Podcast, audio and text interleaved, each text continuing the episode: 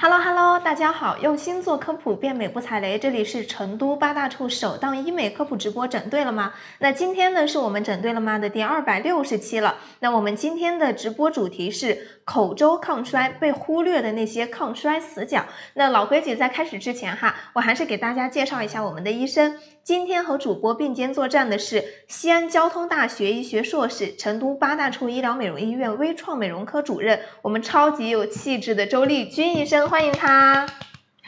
呃，线上的各位求美者们，大家晚上好，非常荣幸今天我们在这里共同给大家关于我们口周年轻化如何去做抗衰，我们给大家一起分享一些我们的知识点。好，周老师还是一如既往的非常的温柔。我一听他说话，我都在旁边不敢大声说话，怕吓到他。那其实甜美可爱的笑容都会让人家觉得治愈。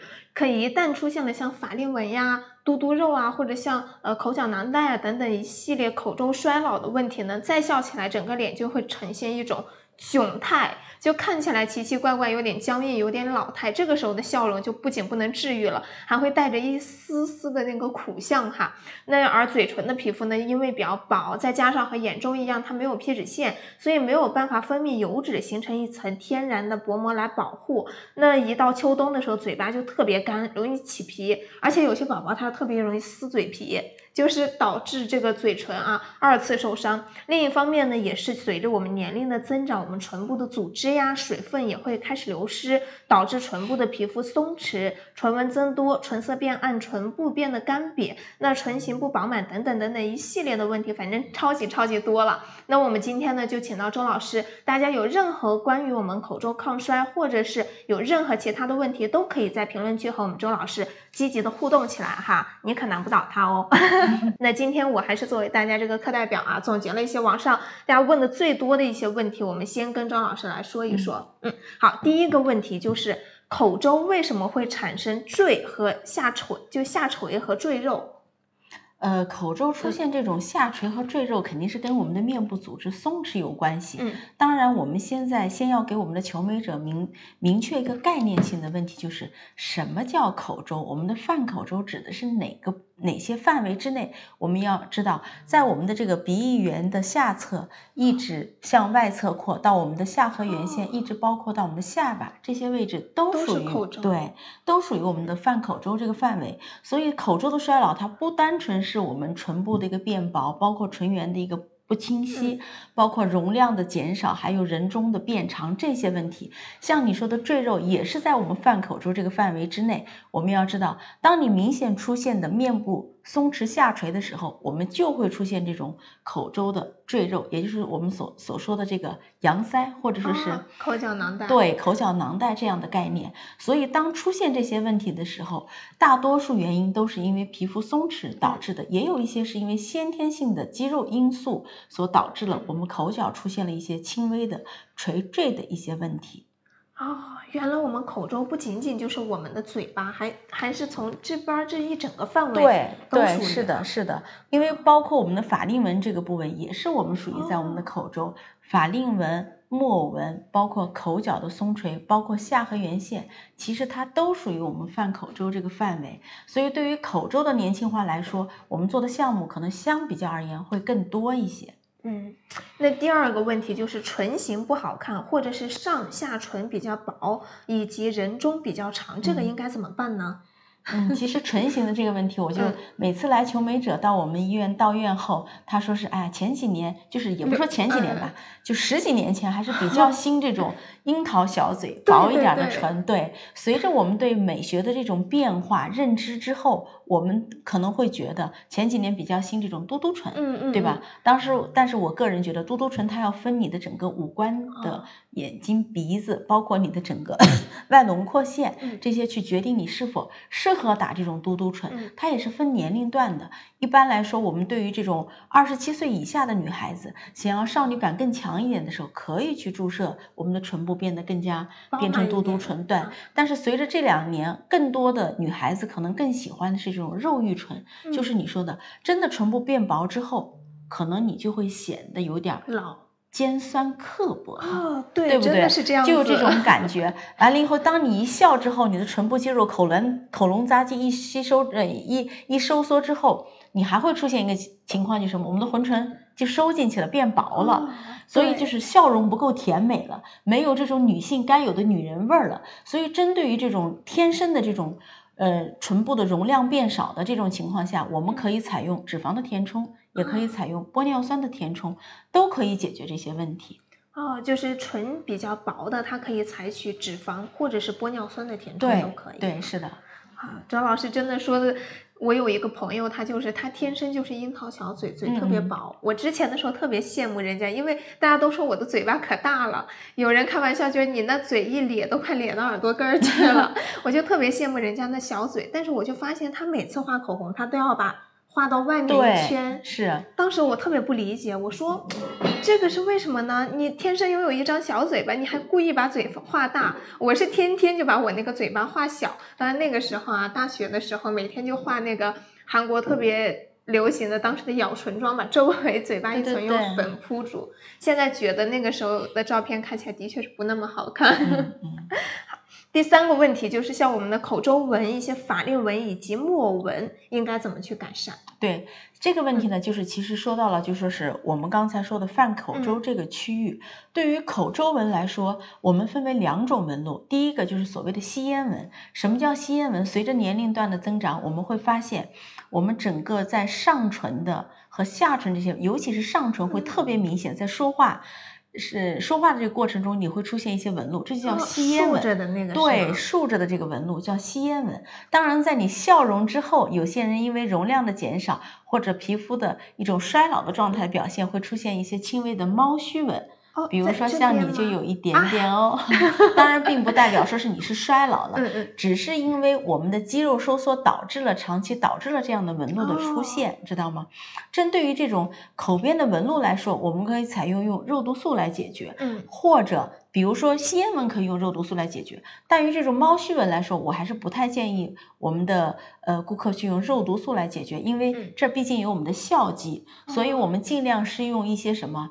就是微填充或者胶原蛋白类的产品，去刺激我们已经断裂的这种纹路，让它重新再生长起来，这样效果会比较好一些，对吧？就是笑起来也不会显。对对对，这是我们口周纹的一个。还有第二个问题，就是说的法令纹，也是在我们泛口周这个区域之内。我们先要搞清楚什么原因导致了你的法令纹的出现。对吧？到底是因为皮肤松弛下垂导导致了我们法令纹的出现，还是因为我们上颌骨天生的凹陷、骨相的缺失导致了你的鼻基底部位的加深和法令纹的出现？还有一种呢，就是因为我们的鼻唇沟脂肪垫过于肥厚而导致的我们的法令纹的出现。所以，针对于不同的产生原因，我们有不同的解决方案。不是说是没有任何一种方案，一种方案能够解决所有的问题，对吧？尤其是针对于我们中面部这种表情区的时候，很多求美者都很担心，我填充了玻尿酸以后，在法令纹这个位置。对，会不会出现假面感？会不会出现僵硬？会不会出现移位？所以其实对于法令纹的填充是非常考量医生技术的，就是他要去首先判定你法令纹的成因，也就是鼻基底凹陷是否就是我刚才讲的这些原因。第二点是他注射剂量一定要把控的特别好。你想，如果说是在一个小的范围之内，你要给他注射非常大的量，必然就会出现面部僵硬，对不对？还会出现移位的这样的风险。第三个就是，如果要是真要是这种鼻唇沟脂肪垫所导致的这种法令纹加深的，那应该是不是解决脂肪垫吸脂的问题了？所以我们一定要搞清楚法令纹产生的原因之后，再根据它的原理去解决它的问题。对，不是一一一种方式，就是填充玻尿酸或者就是填充，对吧？所以是，呃，这个是需要改，嗯，需要我们大家注意的。还有就是你问到的木纹，嗯。对吧？木纹的改善，大多数木纹产生的原因还是跟我们皮肤松弛下垂有一定的关系。就是当你的木纹出现的时候，其实你会细细的观察，你做这样低头四十五度的这样一个动作的时候，你的口角会出现明显的一个堆积感，也就是说你的口边肉。出现了一个下垂，那这个时候就是判判定你的皮肤在中下面部是否出现了明显的松弛下垂。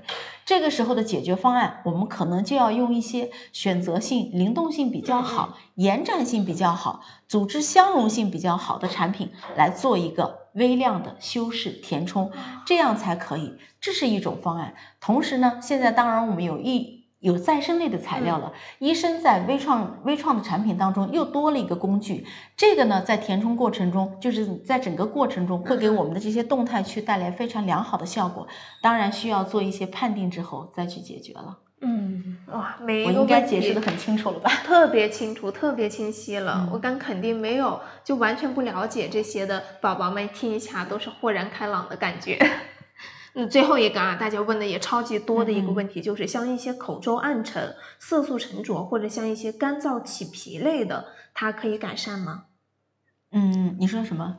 像一些口周暗沉、色素沉积，或者说干燥起皮，它主要可能指的是我们的嘴巴。对对对像，这些有没有办法去改善？一般来说，口周的这种色素的这种沉着呀，嗯其实有的时候先天性的因素还有占一部分，当然跟你的生活习惯也有很大一部分。嗯你会发现，其实长期吸烟嗯，或者生活习惯不太规律的一些求美者，嗯他就会出现眼周和口周的一些色素沉着。对吧？当然也有哦先天的因素因素，嗯这些的解决方法来说，我个人觉得是需要用什么？用我们的光电类的项目，嗯加我们的中胚层类的项目，去改善你口周肤质的一个变化，哦，对，效果会比较好。嗯对于这种呃嘴巴起干皮这种，我觉得我们首先要判定清楚，就是到底是因为你每天的饮水量过少，嗯对，导致的你的嘴巴起干皮，还是因为你平时疏于对口周的这样保养，嗯也容易产生干皮。还有一种可能呢，就是一种病毒性的感染。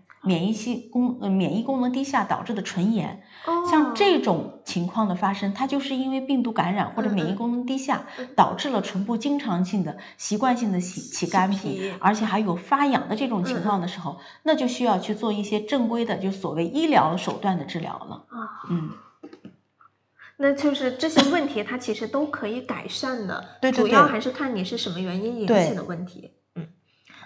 哇，好多宝宝在评论区都已经开始说了，说口周抗衰今天是周丽君医生的答疑哎，感觉我隔着屏幕都听到了你的欢呼雀跃 的感觉。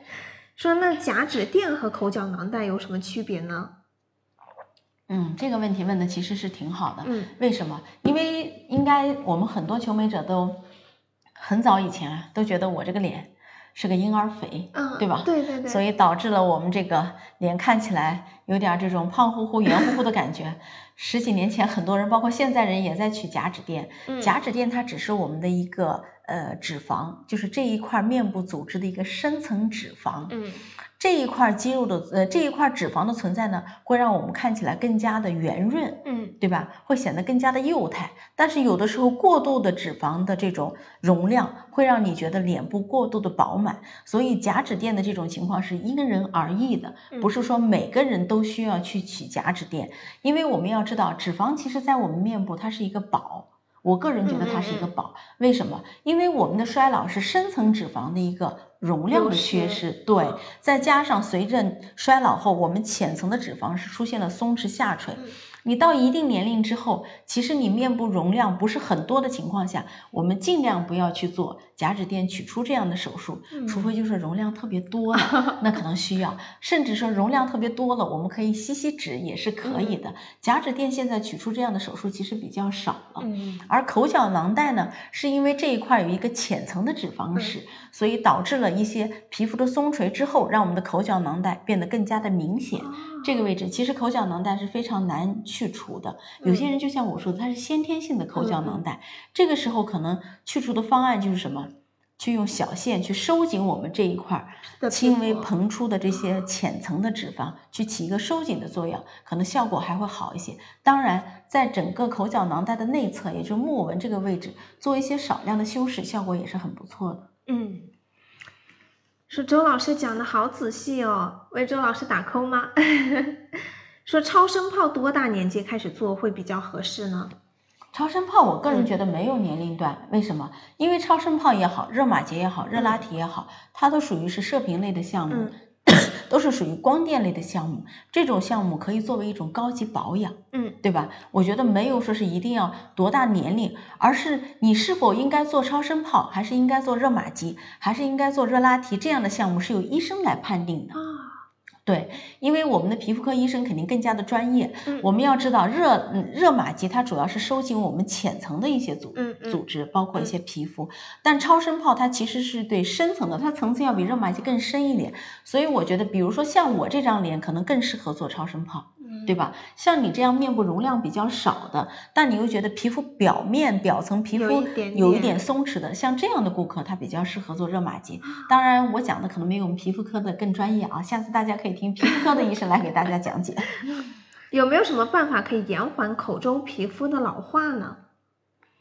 呃，我觉得实际上就像刚才一开一开始的时候，我们的主持人就讲过了，我们面部最容易衰老的两个部位，一个是眼周，一个是嗯口周。实际上再往下走就是我们的颈部了。为什么？它这三个部部位的特殊性，是因为它们皮脂腺和汗腺的分泌过少，导致了它们没有办法产生油脂，所以它的锁水能力会比较差。嗯所以我们要想做口周抗衰，我觉得首先是整体做面部抗衰，对吧？因为你不单纯只是做一个口周抗衰，要是整体面部做抗衰，那我觉得年轻人首先要改掉现在熬夜的这个习惯，其次要注重于口周的保养，可以适量的，因为所有现在大家知道中胚层的治疗当中，我们包括了眼周和口周，嗯在做这些中胚层治疗的时候，可以去做一些这样的一些治疗方案，当然配合一些光电类的项目，我觉得这样会更好一点。嗯，因为延缓的话，其实你可以来找医生看看你现在主要是什么问题，然后他们会给出你一个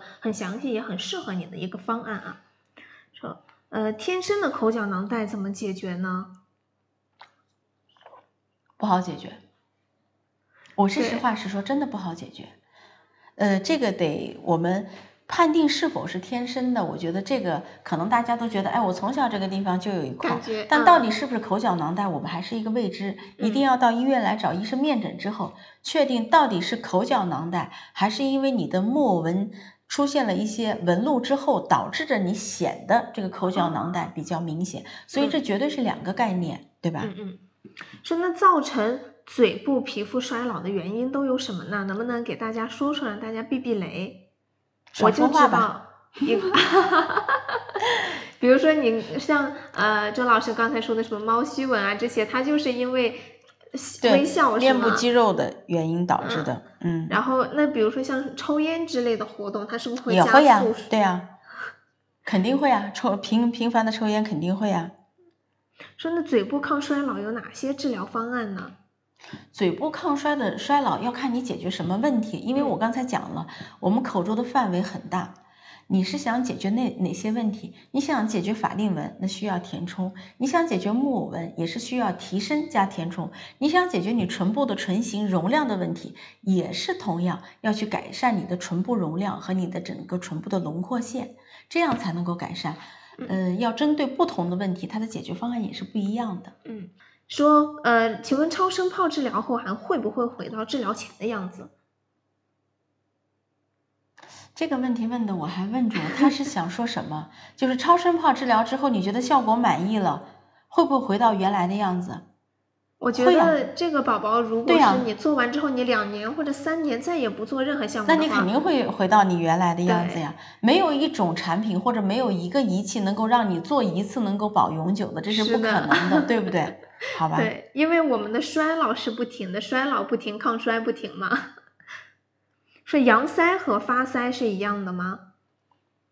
阳腮和发腮这个问题问的，我觉得啊，羊腮和发腮是不一样的，对吧？嗯你们指的发腮是什么？我到现在都不太明白。就感觉其实有一些男明星，他可能比较明显，就是像下可能就是下颌缘不清晰，然后嗯这边儿变大，嗯嗯，就是他嗯本来是一张这样的脸，变成了这样的脸，这就哦叫哦发腮了。哦哦哦，是这样啊。嗯，所以这个发腮，我还这个词儿，我觉得老是听，但是我不明白。但是可能跟你们这个年轻人一沟通之后，我就明白了。其实发腮这个问题啊，我觉得首先第一点要控制好自己的体重啊，体对对体，重才是引起来你的发腮的主要原因。嗯其次呢，你要去判定，就说是有些，尤其是男性来说，嗯更明显的就是在我们的整个这个腮腺这个部位，包括咬肌这个部位，它随着这个容量的增加，会让你显得特别的明显。对这个位置，对对吧？会显得这个上面的头小，底下的反倒比较大。像这种治疗方式，我觉得啊我打了很多很多的男性，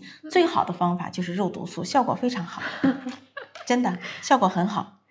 可以尝试一下。说微创的项目我感觉都好多呀，也不知道选哪个。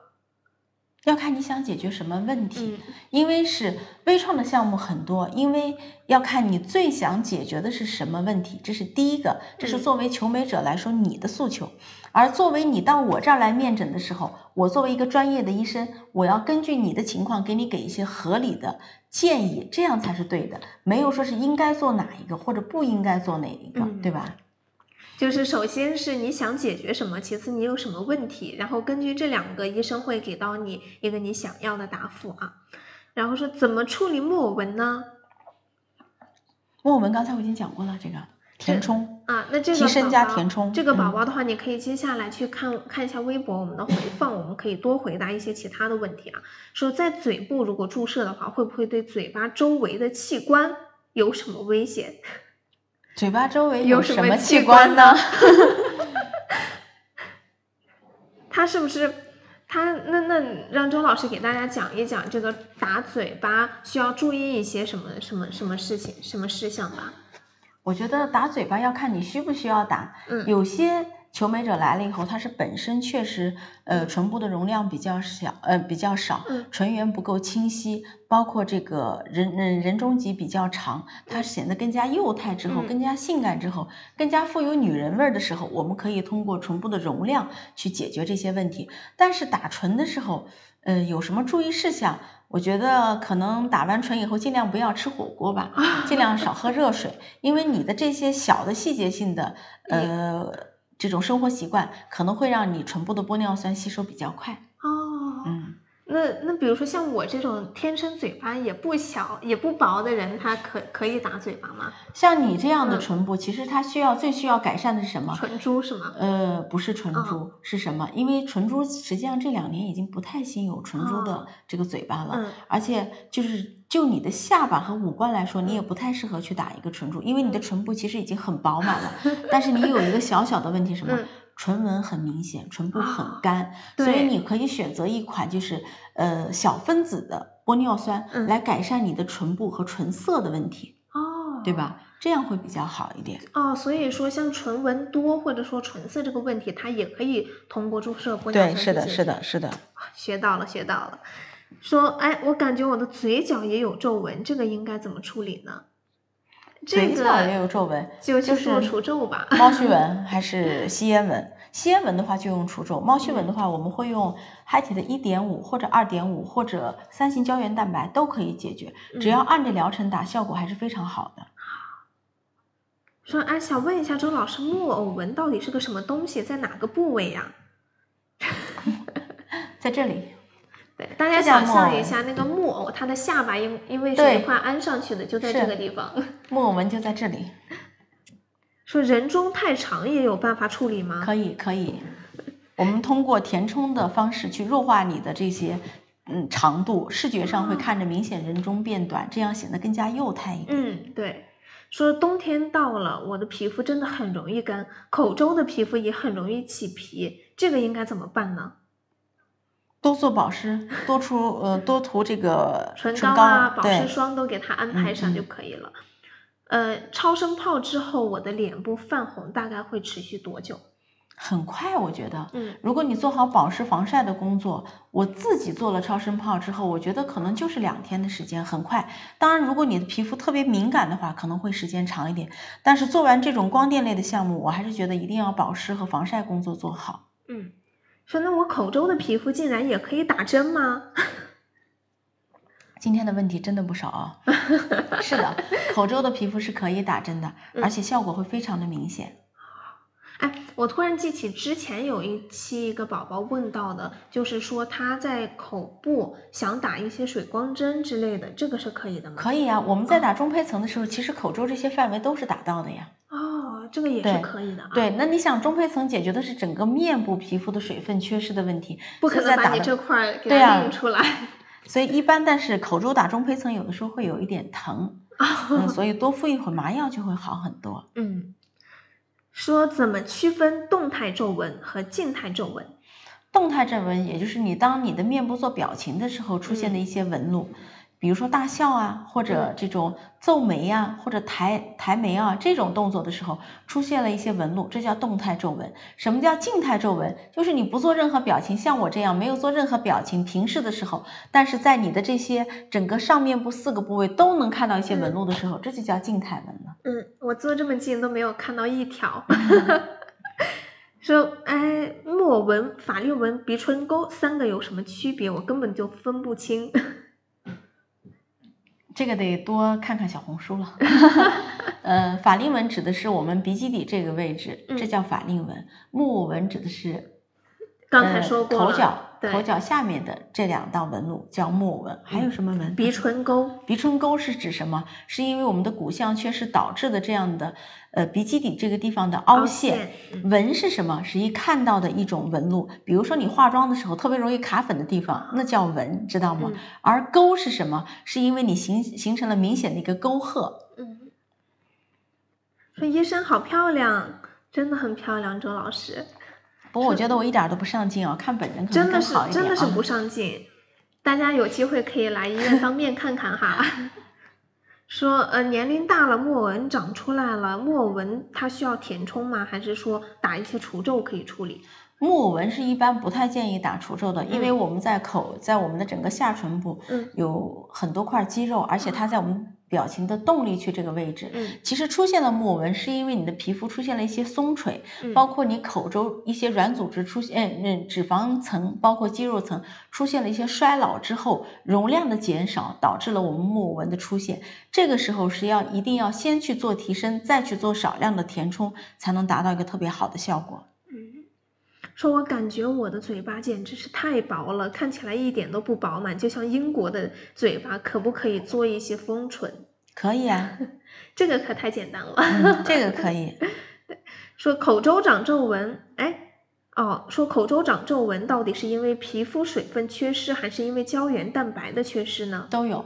嗯平时我们疏于对口周的保养，本来口周这个地方就容易皮肤的干，没有储存水分的能力，所以我们一定要，嗯，就是经常对于口周要像做面膜一样，也要去做一些保养，包括中胚层的一些治疗。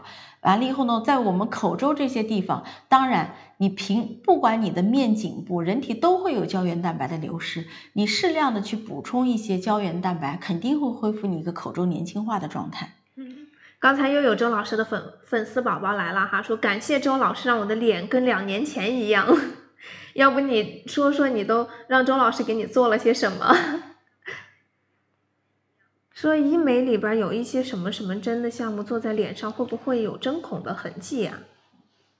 针孔的痕迹，这个话说的好像，因为微创几乎都是用注射类的产品比较多一些，嗯针孔针孔肯定是有，但是我们在注射的过程中，几乎用的针针头都已经是非常小的针头了，甚至达的就是，呃，到三十二 G、三十四 G，你可能不细看都看不到这种针头的这种状态了，所以肯定会有针头，但是不会特别明显。一般嗯恢复期来说，我们都建议六个小时之内，只要不要见水，呃，二十四小时之后就可以化妆了，这个嗯是不受影响的。我觉得用针眼儿可能更贴切一点儿，孔这个孔听起来就显得好大好像 对。说那我直接往皮肤里边注射胶原蛋白有用吗？有用，非常有用。嗯，说那我就是想做微创，不想开刀，感觉开刀的还是有一点怕怕的。呃，我觉得这个求美者你应该先搞清楚你想做什么类，嗯你想解决什么样的问题。比如说你想让这个单眼皮变成双眼皮，那你肯定得做手术了，对吧？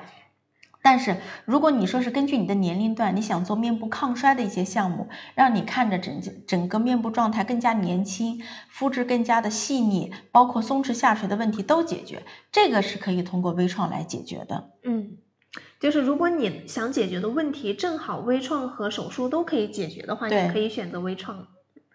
说我感觉我的人中陷得太深了，这样也可以打针吗？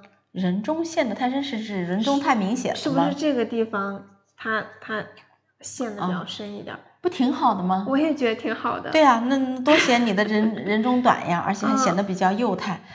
我每天化妆的时候都要拿阴影把这个地方涂涂暗一点儿。说感觉周老师的状态越来越好了，一个小狗头。说嘴唇比较薄，好羡慕那些厚嘴唇的。像打嘴唇的话，可以用一些什么材料去做？呃，我刚才说了，关于唇部丰盈的这种项目呢，我们可以选择脂肪，也可以选择玻尿酸。它两款这种技术都是不一样的呈现效果，要看我们的求美者对自己的预期是什么样的一个呃结果，要让他自己去决定。因为我们知道脂肪它相比较而言来说。它没有一定的支撑性，但是它对容量的填充还是比较好的。但是它的保持时间，如果成活率比较高的话，保持时间会比较好。但是它在修饰我们，比如说唇缘啊，或者说是一些呃唇部的颜色上面，可是它可能是它的弱项。对。但是玻尿酸来说，你如果选择一款比较好的品质的玻尿酸，它包括对你的唇色，包括对你勾唇线的一些变化都是非常明显的。嗯。那脂肪和玻尿酸，它们两个可不可以联合起来一起做？可以，可以啊，嗯，可以。说谢谢周老师。他说，一般多少岁开始口周皮肤会开始衰老？其实我觉得口周这个衰老是要因人而异的，就跟面部皮肤松弛衰老也是一样的，没有说是某一个界限，多少岁以后就会出现，知道吗？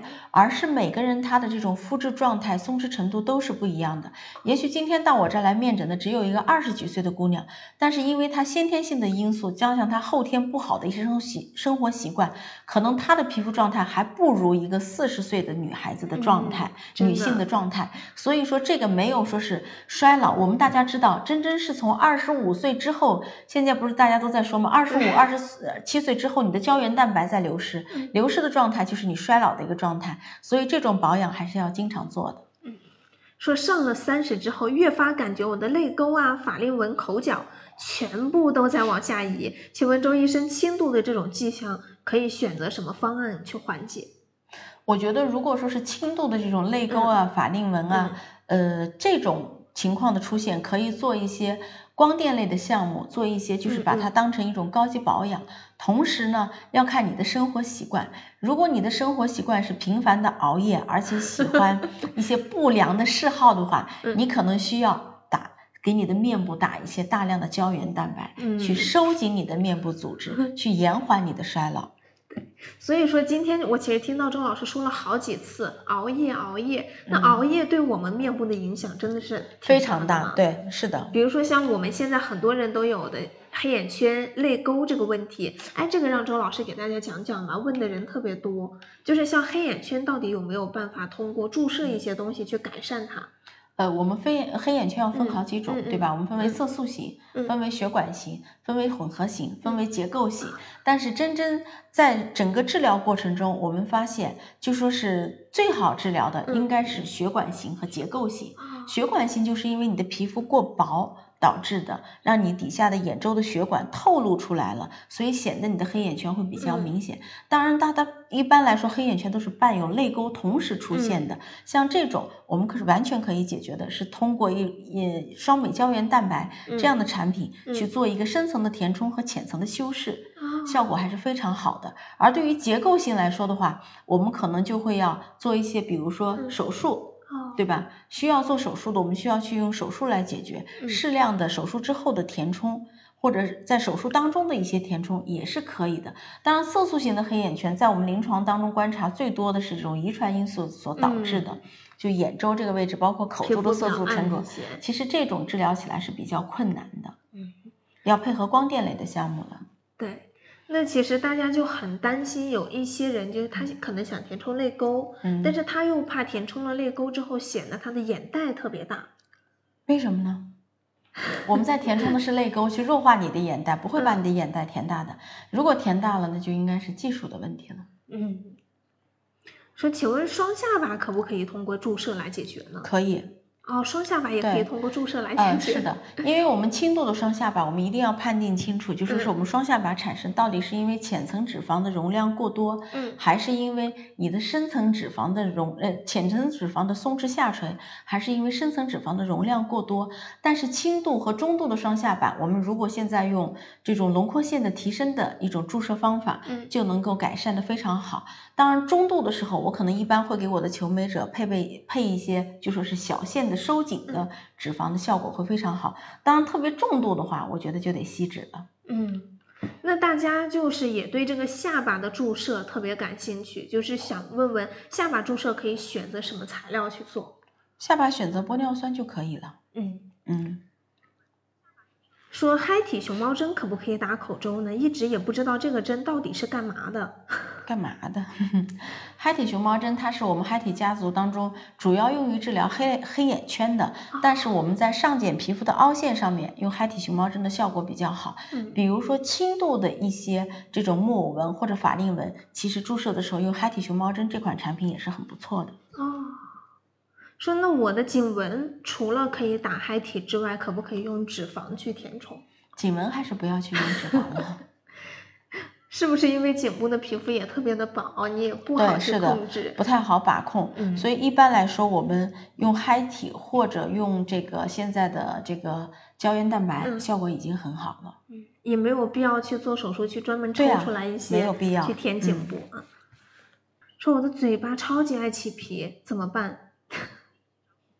就像我刚刚说的，你一定要搞清搞清楚你是不是因为唇部有炎症、免疫功能低下所导致的。如果说没有的情况下，那你就只有说是在你睡觉的时候尽量去做唇膜，适量的时候嗯可以在唇部做一些补水的工作。嗯说，请问周老师，我的印第安纹应该怎么去改善它呢？我觉得印第安纹啊，是我们面部的一个真性韧带所导致的，是最难最难去解决的。但是我们现在解决了很多印第安纹，我们是嗯深层做了支撑之后，我们在浅层用一些再生类的材料，效果会非常的好。嗯，就是这个问题，它也是有办法去做到一个比较好的改嗯善的啊。说那我的嘟嘟肉该怎么办呢？嘟嘟肉，嘟嘟肉不就是我们前面所说的口角囊袋吗？啊其实周老师已经说过了，这位宝宝你可以去翻去结束之后看一下我们微博的呃回放哈，你可以快进把它拉到前面那一块儿，大概就可以了啊。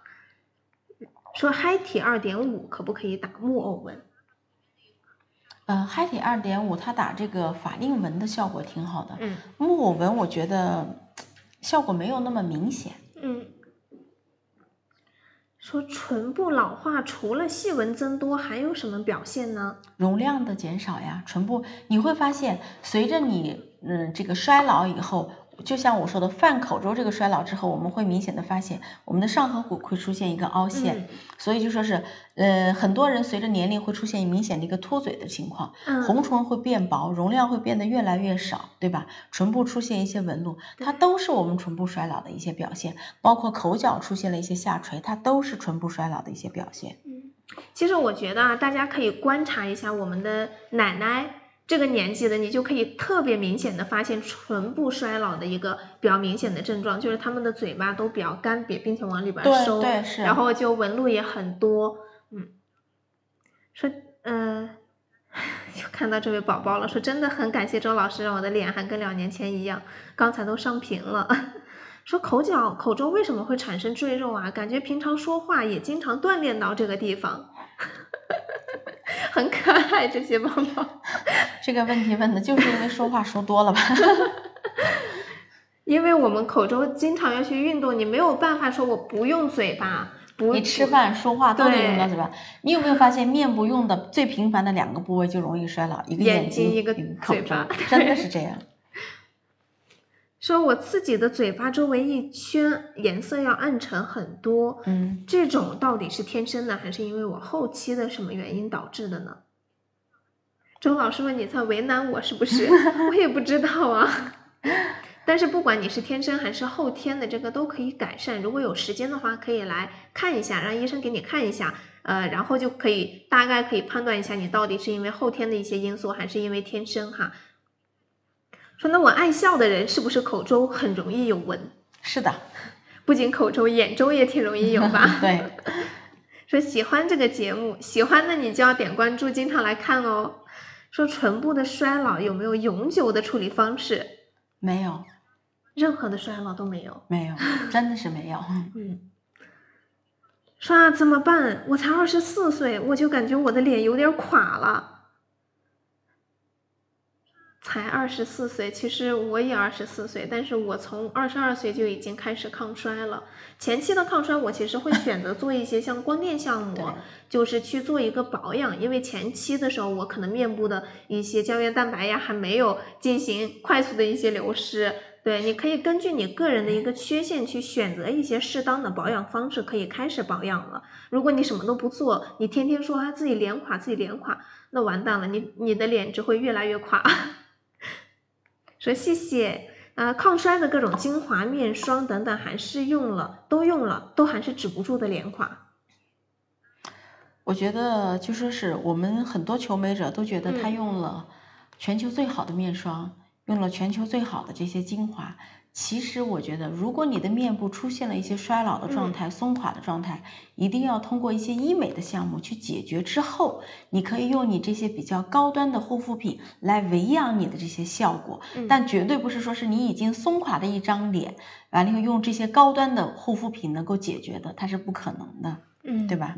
对。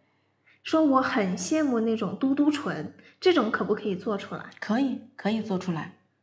其实我看网上现在很多那种呃，像唇部的一些注射，包括像唇部那些手术，就是大大概什么样的脸型适合什么样的唇，您可以给大家大概讲一下吗？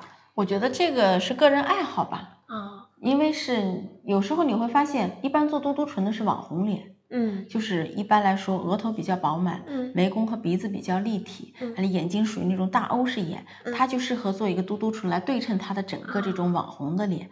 但其实，呃。有些脸型来说，它还是不太适合做嘟嘟唇，或者年龄来说，它是不太适合做嘟嘟唇的。因为嘟嘟唇它看起来虽然让你看起来很幼态，但是你要整个包括面部苹果肌一定也要饱满起来，下颌缘线也要更加清晰一些，这样才能和你的嘟嘟唇能够相配，对吧？当然，我之前说的这种肉欲唇呢，就是今年从去年到今年比较新的这种肉欲唇呢，他会觉得因为比较纯欲这个词对，就用纯欲这个词来说，他会觉得你。更加耐看一些，嗯，更加有气质，更加有高级感，嗯，他是会选择这种肉欲唇。当然，我个人觉得也要跟你的职业，包括跟你的这种社交范围都要息息相关，对吧？不单纯的是你喜欢打一个嘟嘟唇，我就一定要给你打一个嘟嘟嘟嘟唇，因为在我的面诊过程当中，我是希望我们专业的医医生能够给你给一些合理的建议，不至于你去踩坑或者走一些弯路，你不喜欢又去融了它，对不对？对的，对的，周老师这个理念真的也是非常的好了。其实我们八大处的医生都是这个样子的，你一定要选择适合你的方案去做，不要千万一，尤其是在做医美的时候，有一个很大的忌讳就是切忌跟风。对对，因为你流行的趋势其实特别的快的，你这一阵流行这个东西，你就看了之后，我就哎。我想跟风，我就特别想要做这个。你过一段时间它不流行了，又出现流行其他的东西的时候，如果它不适合你，你就会突然觉得啊，又不好看了，我又要换。这样子的话，你其实也没有固定自己的风格。你一定要找到最适合你自己的，然后再去找到一个好的医院，找到一个好的医生，去跟他沟通之后，做到你比较满意的效果。说我是笑的时候，脸下部分会鼓起一些，真的很突兀，可以处理吗？可以，要。来院面诊啊，脸下部分鼓起是，它指的是有些人他是在笑了之后，肌肉笑肌这个收缩收缩之后，完了以后有一部分脂肪会在这里鼓起。嗯，这个的话要看你的到底鼓起的容量有多少，属于轻度、中度还是重度。如果特别明显的情况下，可以考虑这种吸脂射频。完了，如果不是很明显的情况下，我们可以采用小线来解决。嗯。我再翻到前面的问题啊，就是大家问到说，像我的额头，如果去注射玻尿酸的话，它会不会扩散？额头会注射注射玻尿酸会不会扩散？一般来说，我觉得跟你注射的剂量和这个医生的技术还是有一定关系的。嗯嗯，剂量不可以过大。一般来说不会啊，一般来说就不会进行扩散。对对。其实这个问题，我发现网上很多的人。他们也在说，就是会在引导大家说不要去打玻尿酸，因为玻尿酸打了之后它就会扩散，扩散到你周围的皮肤。哦，这个问题尤其在鼻子方面，就说打了鼻子之后会扩散到你的鼻背，就会显得你的鼻子很大。但其实并不是这样的。不是，因为首先第一点就说是医生的这个审美是非常重要的，而且我们在注射玻尿酸的时候一定要注意一个剂量。的把控。嗯如果说是你要是对你你的满意度和医生的这种就是审美一定要达到一个契合点之后，我们尽量会选择少量的这种支撑性的材料。嗯如果你实在特别特别担心的情况下，可以选择一些再生类的材料，它就不会出现扩散和移位的这种情况。嗯，对，说那我的眼眼睑部位，呃，医生说有点脂肪缺失，这个如果说不填脂肪的话，可不可以用其他的一些材料去做可以呀、用嗨体熊猫针或者一点五，效果都非常非常的好。啊？嗯你就不用再做一次手术了，通过微创就可以解决了哈。嗯说对自己的唇部情况不满意，可以改善吗？可以啊、当然了。说我觉得衰老是正常的，还是合理看待吧。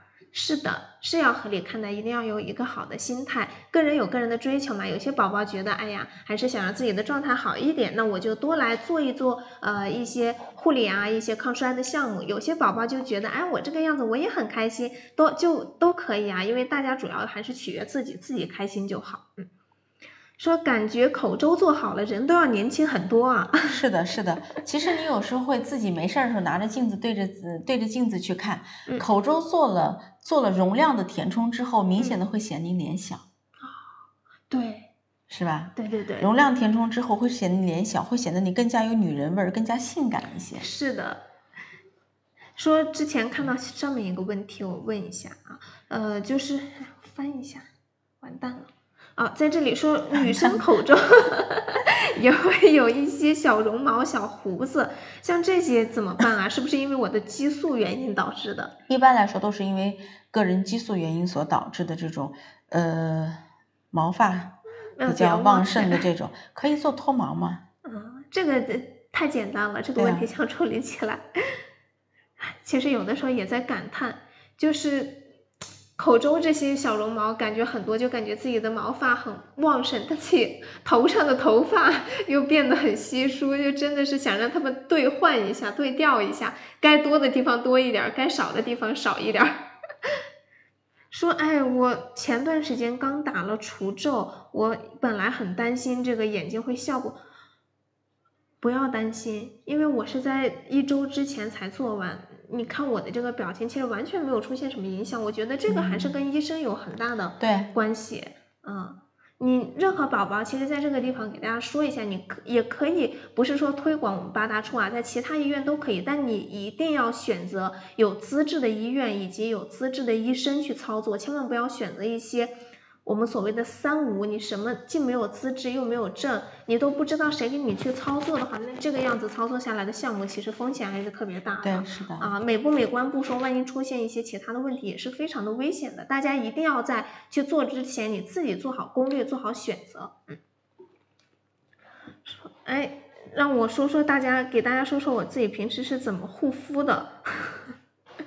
我的这个护肤吧，怎么简单给大家讲一下吧？其实也没有特别的复杂，因为在医院上班，其实也跟很多厉害的医生进行了一些沟通啊。像平时其实自己主要就正常就是水、精华、保湿霜，但是我觉得这个里边保湿霜它是最重要的一个。对，对，然后日常的我每个月可能会做一些光电项目，会做一些皮肤的维养，去做一些抗衰的项目。那像我说的在，呃微创这边呢，可能目前我没有做一些填充类的，因为我自己觉得现在还没有必要。当然，这个下巴我是有这个想法的啊。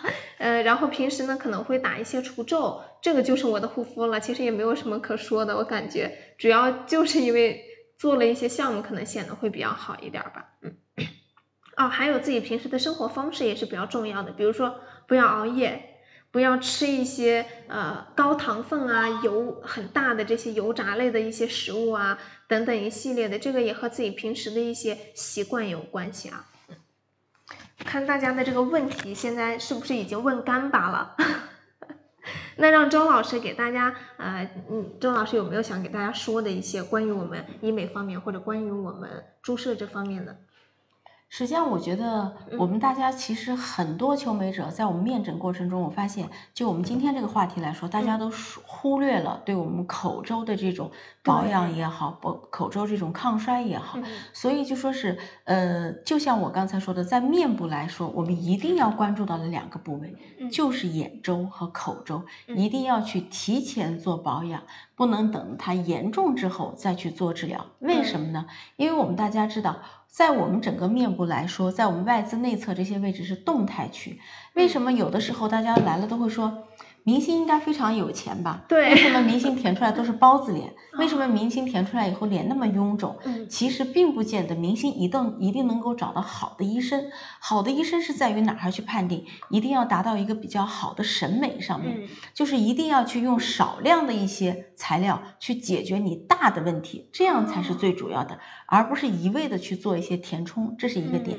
二一个就是尽量是要把。预防做在治疗之前，嗯，对不对？预防大于治疗，对，真的是这样。预防大于治疗，不要等的严重了再去做。其实你要知道，所有的产品，它如果是不是一劳永逸的，没有一种产品能够让你做一次保持一辈子这种情况，这是绝对不可能的，对吧？首先，从第一个层面来说，我们求美者要考虑到一个是医疗安全的问题。作为医生来说，更要考虑这方面的问题。就说是这个东西，如果这个产品如果注射在你的面部之后，它能够给你给可以后悔的机会的，说明它是一个好的产品。因为不是每一个产品你打了之后一定就能够百分之百的满意，对吧？至少比如说玻尿酸，它的好处在于哪儿？我填了喜欢，我可以以后去填；但我如果不喜欢的情况下，我可以去解决掉它，对不对？这样其实就是对，真的是这样。而且很多现在再生类的材料出现之后，我们大家又发生了一个观观念上的改变，觉得什么抗衰。更大于了一些面部的治疗，为什么？因为我们的求美者现在要求越来越高了。有时候你会看到一些高品质的女性，她要求的是什么？就跟打肉毒素很简单一个道理，她希望。我的医生给我注射出来的这个肉毒素一定是别人看不出来的。对我本身天生是没有皱纹的，而不是通过你这个医生打出来的。我是希望我身边的闺蜜也好，我的朋友也好，看到我的状态是自然的，而不是一个面部出现僵硬的一种状态。对，对不对？包括填充也是这样。我们的观念一定要发生一个改变，就是什么？不同的年龄段，抗衰的项目是不一样的，解决的问题是不一样的。在抗衰的过程中，我们要先做提升，再做填充，之后做的是什么？而是一个保养。你怎么去让你之前的提升和你所有的微少量的填充能能够达到一个对维持下去，达到一个好的效果？那你就要对你的抗衰制定一个整个的一个抗衰计划，嗯，而不是我今天到这个医院，这个医院医生的审美是这样，我打了一个鼻子，明天我到那个医院去，我找这个医生，哎，这个医生的审美又让我改变了一下这样，但到最后的综合方案来说，你觉得你的？就说是医美所有的项目是失败的，就是这样。所以有的时候，我希望我们的大多数的求美者能够明白自己想做的是什么，需要解决的是什么。找医找到专业的医生之后，他能够给你给一些合理的建议，这才是最主要的，对吧？对。啊，谢谢周老师，这段话真的听得我的热血沸腾。其实也没有，周老师说的就是真的是非常非常的有道理，也是很负责的会才会对大家说出这些话来啊。然后所有的宝宝们啊，一定要切记这些话，就咱们敲黑板，把它记下来。好，那我们今天的这个直播到这个时候也要跟大家说再见了。那我们今天就跟大家说拜拜喽，再见，早点休息，不要熬夜哦。